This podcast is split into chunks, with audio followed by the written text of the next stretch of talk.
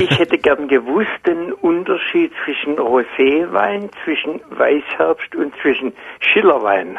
Roséwein und Weißherbst entstehen beide so, dass man rote Trauben relativ schnell abpresst. Der rote Farbstoff ist in den Beerenhäuten bei den ja. meisten Traubensorten. Ja. Und wenn man nun diese Trauben kurz einmeischt in die, oder als ganze Traube auf die Kelter tut und dann sofort presst, dann kommt sehr wenig von dieser roten Farbe aus den Beerenhäuten mit. Das kann im Extremfall so sein, dass Sie einen Weißwein aus roten Trauben erzeugen. Weißer aus roten heißt auf Französisch Blanc de Noir und Blanc de Noir Weine gibt es durchaus auf dem Markt. Werden Sie vielleicht schon getrunken haben haben.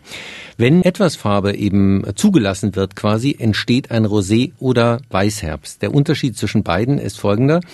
Der Weißherbst muss nach deutschem Recht, den gibt's auch nur in Deutschland, ein reinsortiger Wein sein. Bedeutet Portugieser Weißherbst, Trollinger Weißherbst, Spätburgunder Weißherbst.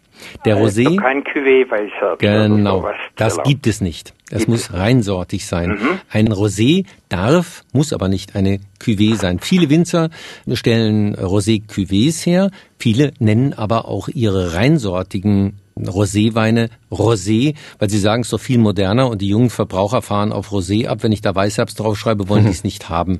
Also man ah. kann muss aber nicht ähm, Weißherbst draufschreiben.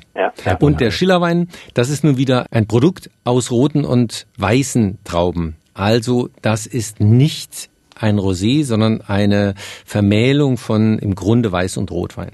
Nachdem sie fertig sind vergoren sind? Das ist eine gute Frage. Es gibt eine Einschränkung, die ich jetzt selbst nachschlagen müsste, ob das vor der Gärung oder nach der Gärung zu erfolgen hat. Jedenfalls mhm. geht es hier um die Mischung von beiden Traubenfarben. Mhm. Und dieser Schillerwein heißt als Oberbegriff im deutschen Weinrecht übrigens Rotling. Es gibt auch Badisch Rotgold. Da mhm. ist die Sorte Grauburgunder und Spätburgunder für vorgeschrieben, aber auch mhm. das ist eine rote und eine weiße.